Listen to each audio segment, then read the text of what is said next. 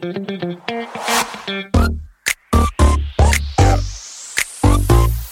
it.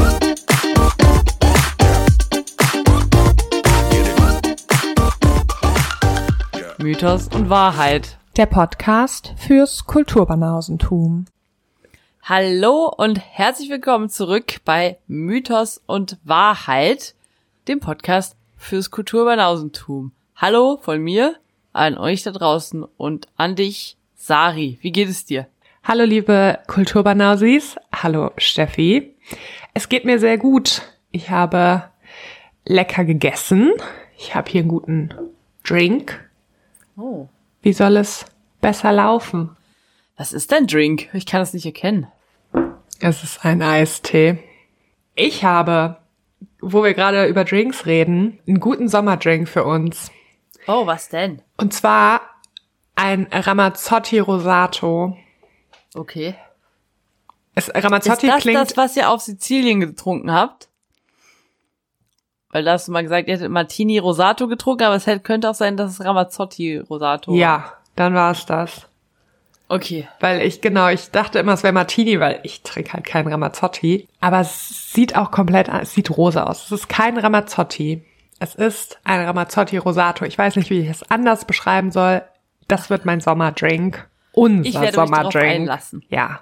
Okay, ich bin gespannt.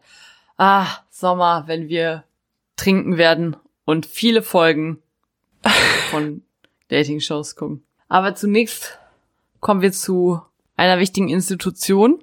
Hast du Songs vorbereitet? Ja, Ah, okay. natürlich habe ich Songs vorbereitet. Mein erster Song ist Summer Jam von The Underdog Project. Finde ich, ist ein sehr solider Song. Ja, finde ich auch. Passt auch zum Sommer. Offensichtlich. Und was soll's? Nelly. Hot in here. Oh, das nehme ich sofort. Okay. Das ist Hammer. Okay. Okay. Das müssen wir jetzt nur irgendwie markieren. Und ich nehme Jean-Paul, Get Busy. Und Ich weiß warum. Jean-Paul, Give Me the Light. Nee, ähm, ja. Sehr gute Auswahl. Ich bin aber für Get Busy, weil Klassiker haben wir jetzt noch beim Trash TV gehört. Wenn nach guter Musik verlangt wird, wird offensichtlich von RTL dieser Song eingespielt. Von RTL und mir. Und dir. Und deshalb nehme ich Get Busy. Gut, eine sehr gute Wahl. Danke. Finde ich auch. Ja, guck mal. Nur vier Minuten privates Geplänkel. Wow, wir kommen direkt zur Sache. So ist es bei uns im Podcast. Schlag auf Schlag kommt eins zum anderen. Ich bin super aufgeregt. Ist ja jetzt eine Pilotfolge. Ich bin auch super gespannt für alle, die uns äh, letzte Folge nicht gehört haben und bei Instagram ignorieren. Mythos und Wahrheit heißen wir da. Die äh, wissen es vielleicht noch nicht, dass wir ein neues Konzept ausprobieren und den Mythos-Teil zu einem, ich sag mal, geografischen Meisterwerk verändern werden. Wir werden jetzt jede Folge ein Land vorstellen mit allen möglichen Facts zu dem Land und im Idealfall auch einem Mythos. gut, dass du es sagst. Sari fängt an. Ich habe ihr vorgegeben, Nepal zu machen. Ja, das ist mein Land gewesen. Erste Frage an dich. Oh Gott, Kannst du ich habe mich sagen, vorbereitet. ist alles gut. Hä, wir sind ja auch, äh, wir sind der Podcast fürs Kulturbanausentum. Und Stimmt. ähm, dementsprechend no shame, wenn man hier was nicht weiß. Ich wusste auch sehr vieles nicht. Ich glaube, ich wusste gar nichts. Also, meine Frage an dich. Weißt du, wo Nepal liegt? Ja, neben Indien. Ja, das wusste ich zum Beispiel nicht. Aber es ist noch ein anderes Land. Das, da wäre ich drauf gekommen. Also es liegt zwischen Indien und noch einem Land. China. Ja, gut, ist Ah, okay. Vielleicht auch nicht so schwer gewesen. Boah, ich werde dir beim nächsten Mal auch so viele Fragen stellen. Ich war, also ich, wir haben ja jetzt kein Konzept und dann dachte ich, stelle ich am Anfang erstmal die Hard Facts vor. Ist vielleicht jetzt bisschen lame, aber ich dachte, man kann es auch nicht nicht machen. Ja, das stimmt. Also Nepal liegt eben zwischen China, Schrägstrich Tibet und Indien. Und da leben ungefähr etwas mehr als 30, 30, 30 Millionen Menschen. Die Hauptstadt ist Kathmandu. Und das war noch mein Special Moment. Warte, das muss ich kurz ähm, organisieren. Nepal hat nämlich eine Hammer-Nationalhymne. Oh. Ein Moment, ich spiele die mal kurz. Der Anfang, also die Nationalhymne könnte eigentlich auch in unsere Supersongs. Ich sag's, wie es ist. die ist Hammer.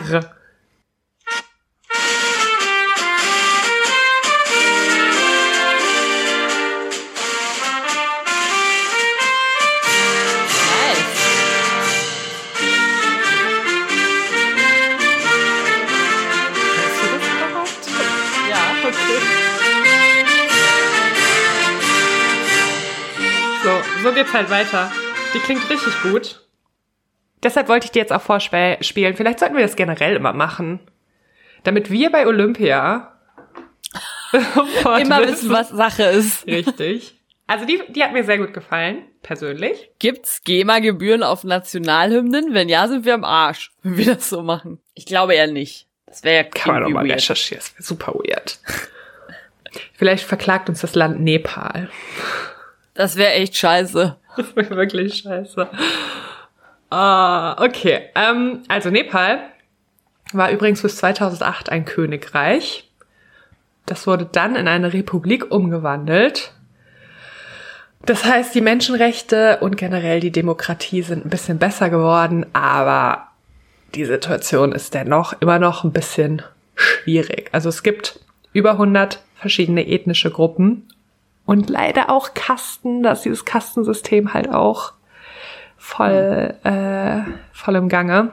Und es gibt 124 verschiedene Sprachen und Dialekte, von denen allerdings die meisten vom Aussterben bedroht sind. Oh, Socke, hi.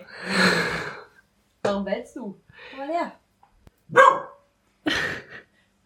Die süße Maus. Ich möchte ihn sehen. Er sitzt jetzt hier unten. Ja, gut. Er ist leider nicht so groß. Nee, ich war bei den Dialekten. Und da musste ich daran denken, weil ich es gestern noch gesehen habe, dass ja hier die Dialekte auch aussterben und dass dann Reden gehalten wurden im Bundestag auf Plattdeutsch und so. Und das fand ich cool. Dass sie bedroht sind, fand ich jetzt nicht so geil, aber ja. Und es gab eine Volkszählung 2011.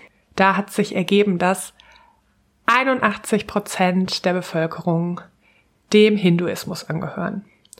Außerdem ist die nepalesische Flagge die einzige dreieckige, dreieckige Flagge der Welt. Okay. Das waren jetzt so die Hard Facts. Dachte ich, damit steige ich ein. Wie sieht denn die nepalesische Flagge aus? Die hat so,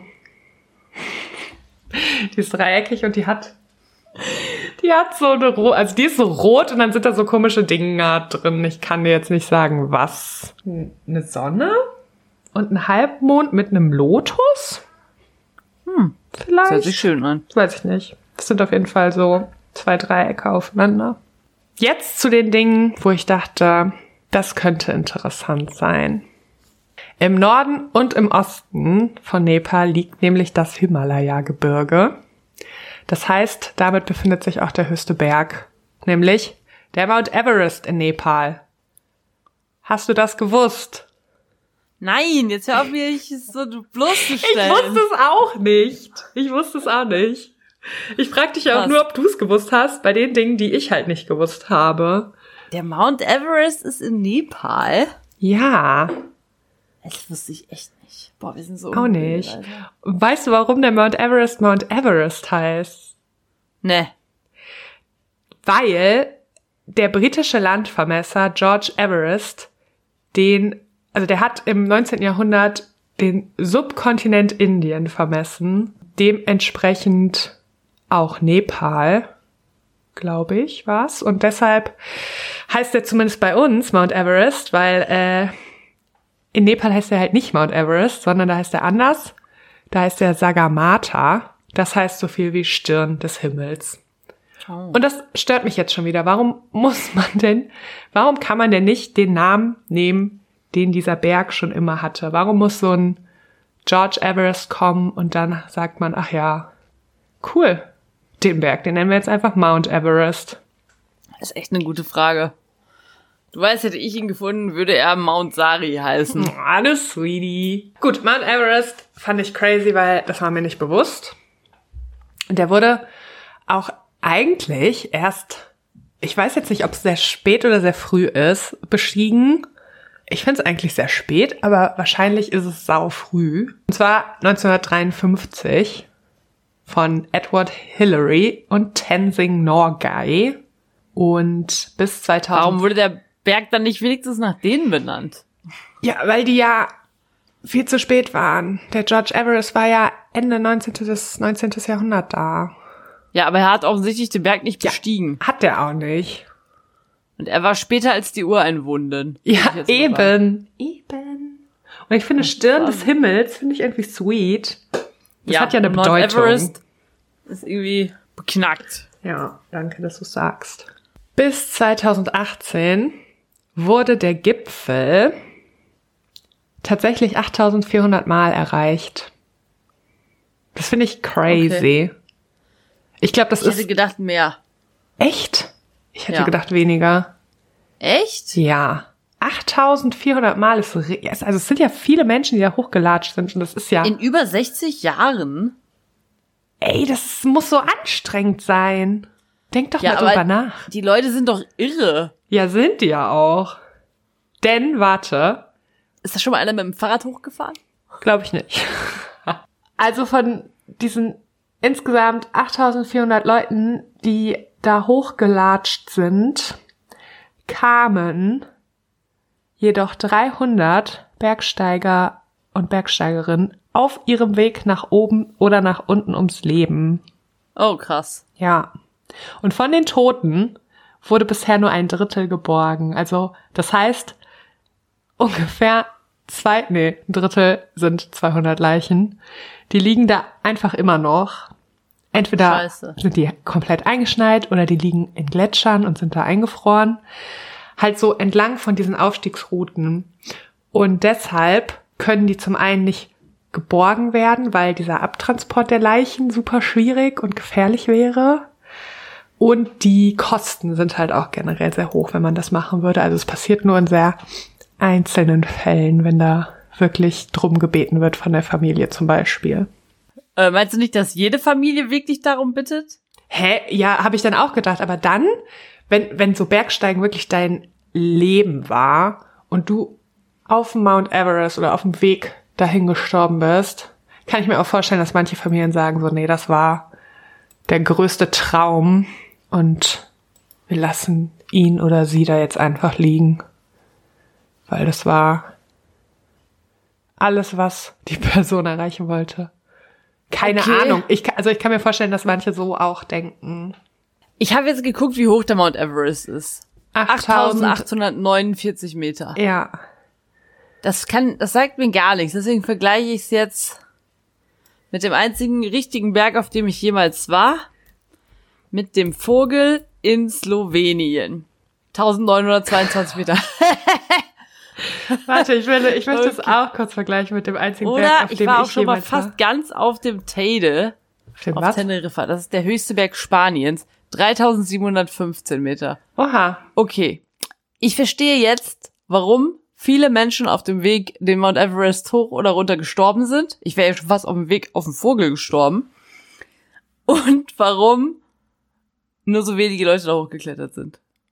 Also ich glaube, die meisten sterben halt auch entweder weil es zu kalt ist, weil sie Höhenkrankheit. Höhenkrankheit genau und weil sie ähm, irgendwie kein Essen und keinen Trink mehr haben. Aber ich glaube, Höhenkrankheit darf man nicht unterschätzen. Ne.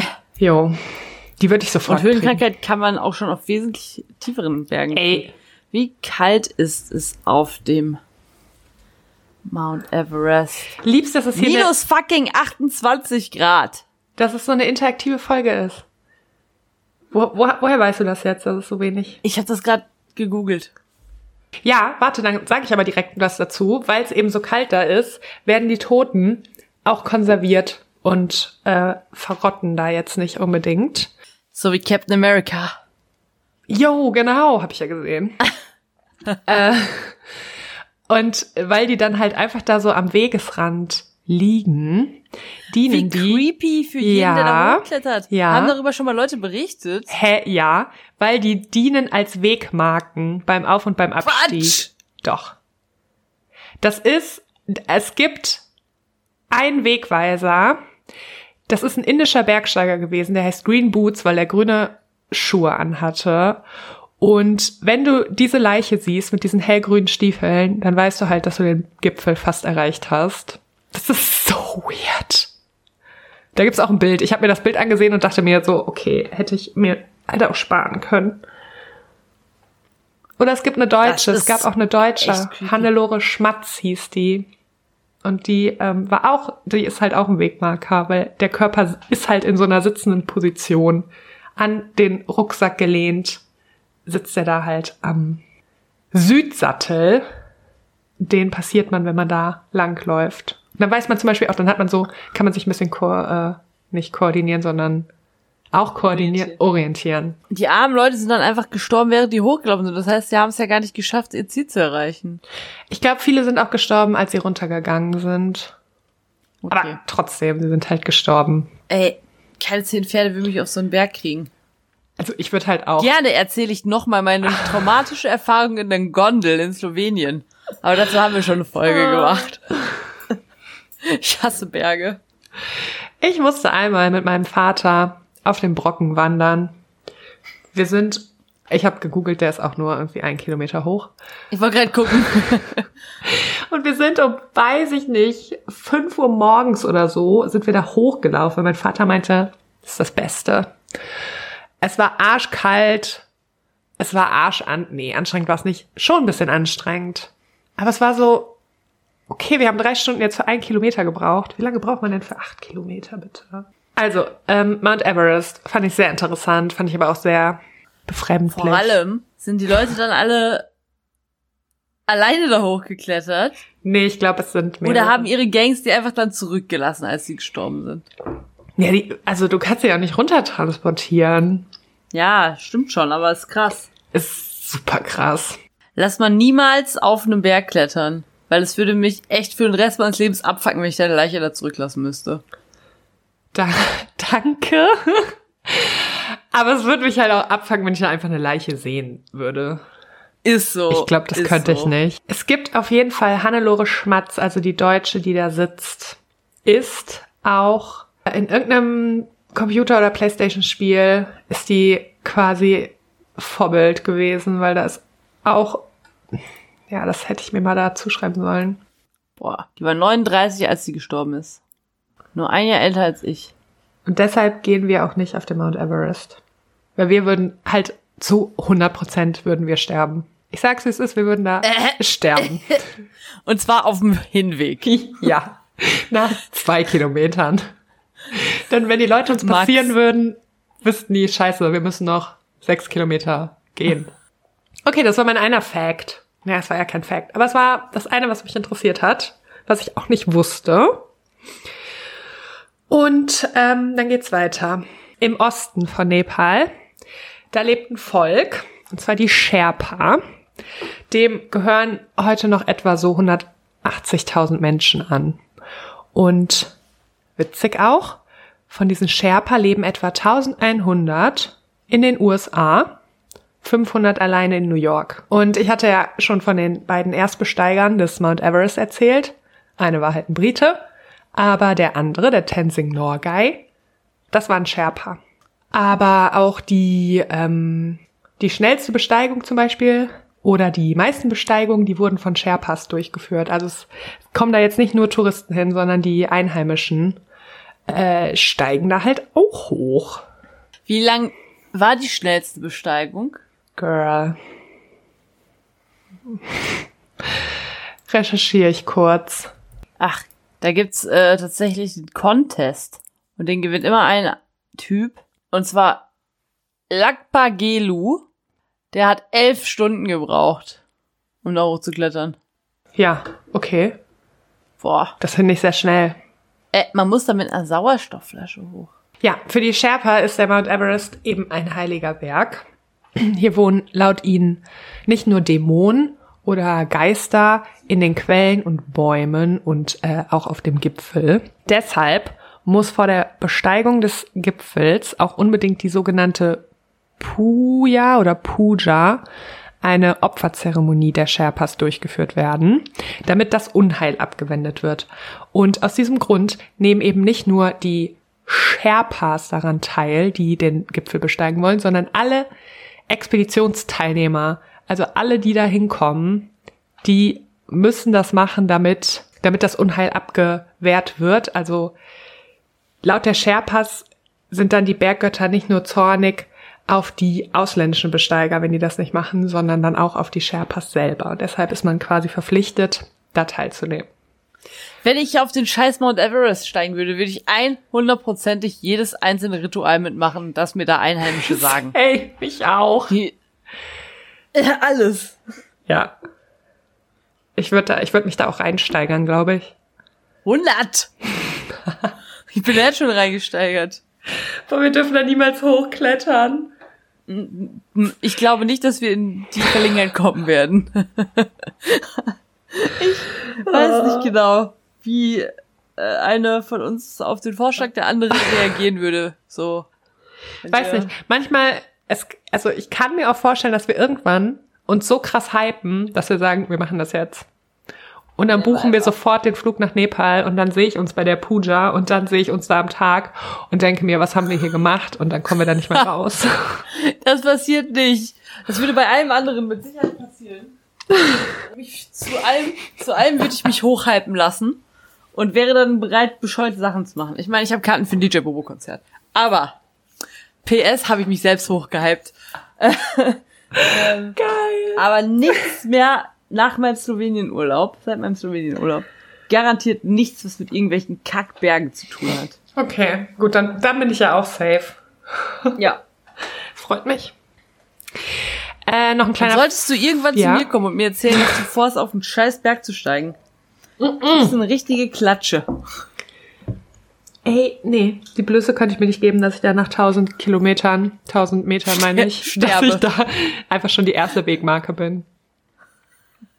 Sieben der zehn höchsten Berge der Welt liegen in Nepal. Gut, aber da, also so viel zum Mount Everest, zu den Gebirgen, dazu, dass wir alle sterben werden, wenn wir da hochklettern. Nun zu etwas anderem Befremdlichen. In Nepal wird nämlich noch eine lebende Göttin verehrt.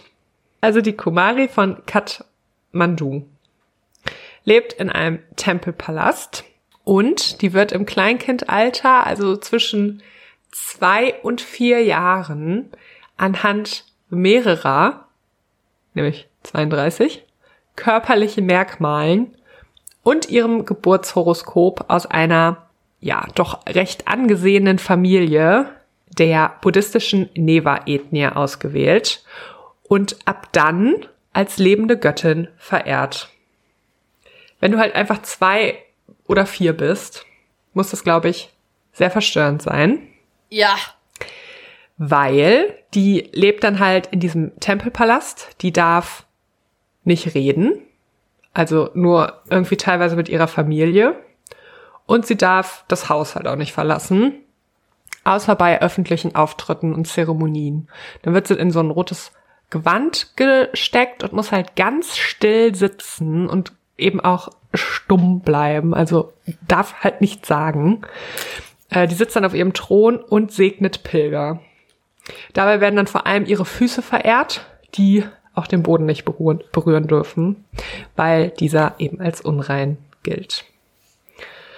Und äh, wenn sie zu religiösen Festen muss, dann wird sie eben in so einer goldenen Sänfte dorthin getragen. Und weil man eben dachte früher, dass äh, Göttinnen ja allwissend sind, haben diese Mädchen dann auch gar keine Schulbildung gehabt. Also die wurden nicht unterrichtet und nichts. Heute hat sich das allerdings ein bisschen geändert. Also es gibt dann doch extra Privatlehrer und Privatlehrerinnen, die zur Kumari kommen und sie dann unterrichten. Aber ich stelle mir das ein bisschen, ja, schwierig vor, weil, also erwachsene Leute dürfen den Kumaris nicht widersprechen. Und wenn er so ein, Äh, ich dachte, die dürfen nicht reden. ja, die dürfen partiell reden. Also die dürfen mit ihrer Familie kommunizieren und ich gehe mal davon aus, dann auch mit ihren Privatlehrern, aber die dürfen jetzt halt nicht irgendwie mit fremden Leuten auf der Straße reden oder so. Oder bei den, bei den Zeremonien glaube ich auch nicht. Also die müssen halt einfach ruhig da sitzen. Ja, und wenn dir halt so ein, weiß ich nicht, ein Grundschulkind sagt, es hat keinen Bock, was zu lernen, und du musst dann auf dieses Kind hören, kann ich mir, kann ich mir durchaus schwierig vorstellen, dem Kind was beizubringen. Aber das ist also, du bist halt nicht dein Leben lang Kumari. Du wirst halt, irgendwann bist du ja auch erwachsen und dann verlierst du den göttlichen Status, bekommst aber netterweise eine Pension vom Staat, umgerechnet irgendwie 30 Euro. Und du wirst auch weiterhin betreut, weil du ja halt nun mal so Keine crazy, ja, keine Bildung hast, so crazy aufgewachsen bist und im normalen Leben wahrscheinlich nicht äh, unbedingt klarkommst. Deshalb gibt's dann da Leute, die dich dann auch weiterhin betreuen.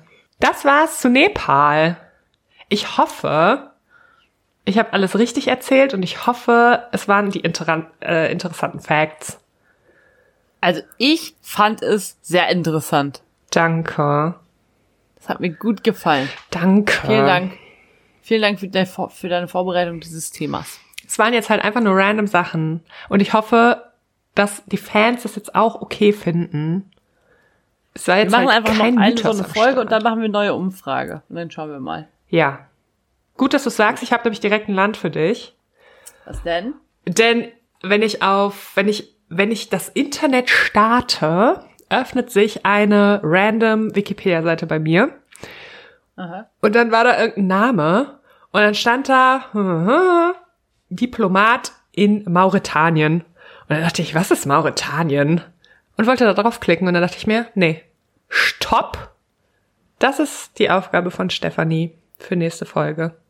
Ja, mache ich gerne. Ja? Mauretanien, it is. Cool. Ich find's gut. Ich bin gespannt. Ich bin gespannt. Wir werden sehen, was passieren wird nächste Folge. Doch nun werde ich einen Einspieler bringen.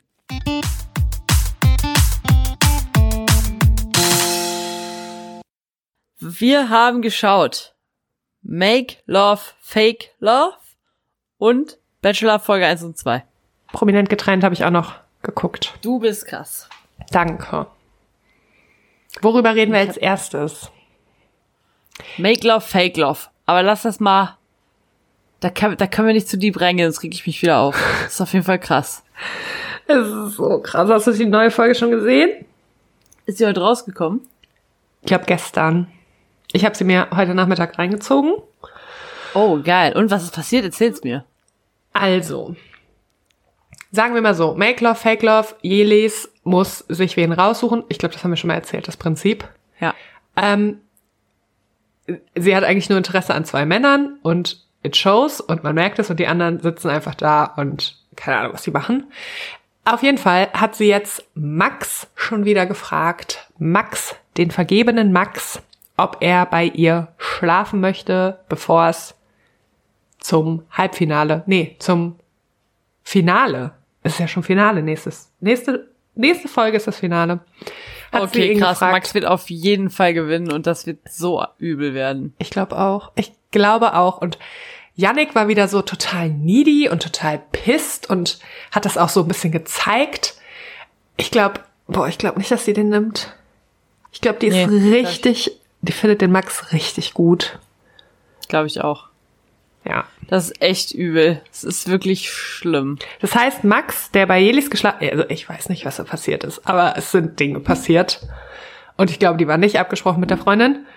Max, der seine Freundin quasi im Fernsehen betrügt, wird 50.000 Euro für diese Aktion bekommen, weil Jelis sich halt für ihn entscheiden wird. 100. Jelis wird am Boden zerstört sein. Ja. Die Freundin von Max ist jetzt schon am Boden zerstört. Ja. Es wird auch gar nicht mehr, die werden gar nicht mehr gezeigt. Das stört mich ein bisschen. Ich dachte, man kriegt ein bisschen mehr Reactions von den Girlfriends. Gar nichts. Hab die einmal kurz gesehen und es war irgendwie super entspannt. Das fand ich komisch. Okay. Ja.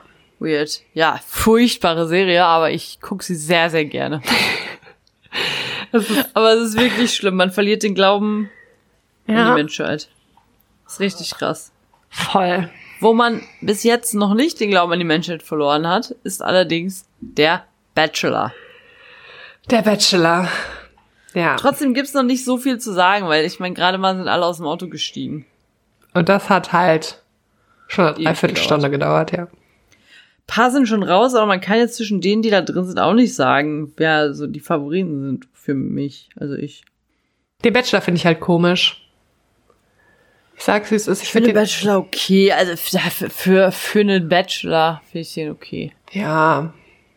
Weiß halt nicht, wie souverän der mit den Situationen umgehen kann. Aber abwarten. Abwarten, es wird auf jeden Fall vielleicht ja schon der Vorspann hat angedeutet, dass mit unserer, die wir am wenigsten mögen, nächste Folge rumgeknutscht wird. Übrigens, Sponsor von, vom Bachelor ist und bleibt Batida. Oh yes, und das wird auch unser Sommergetränk. Ja. Das können wir nur jedem empfehlen. Yo. Ist so. Mega. Ist so. Das wünsche ich auch jetzt jedem. Ja, das, Zum ja. Abschied.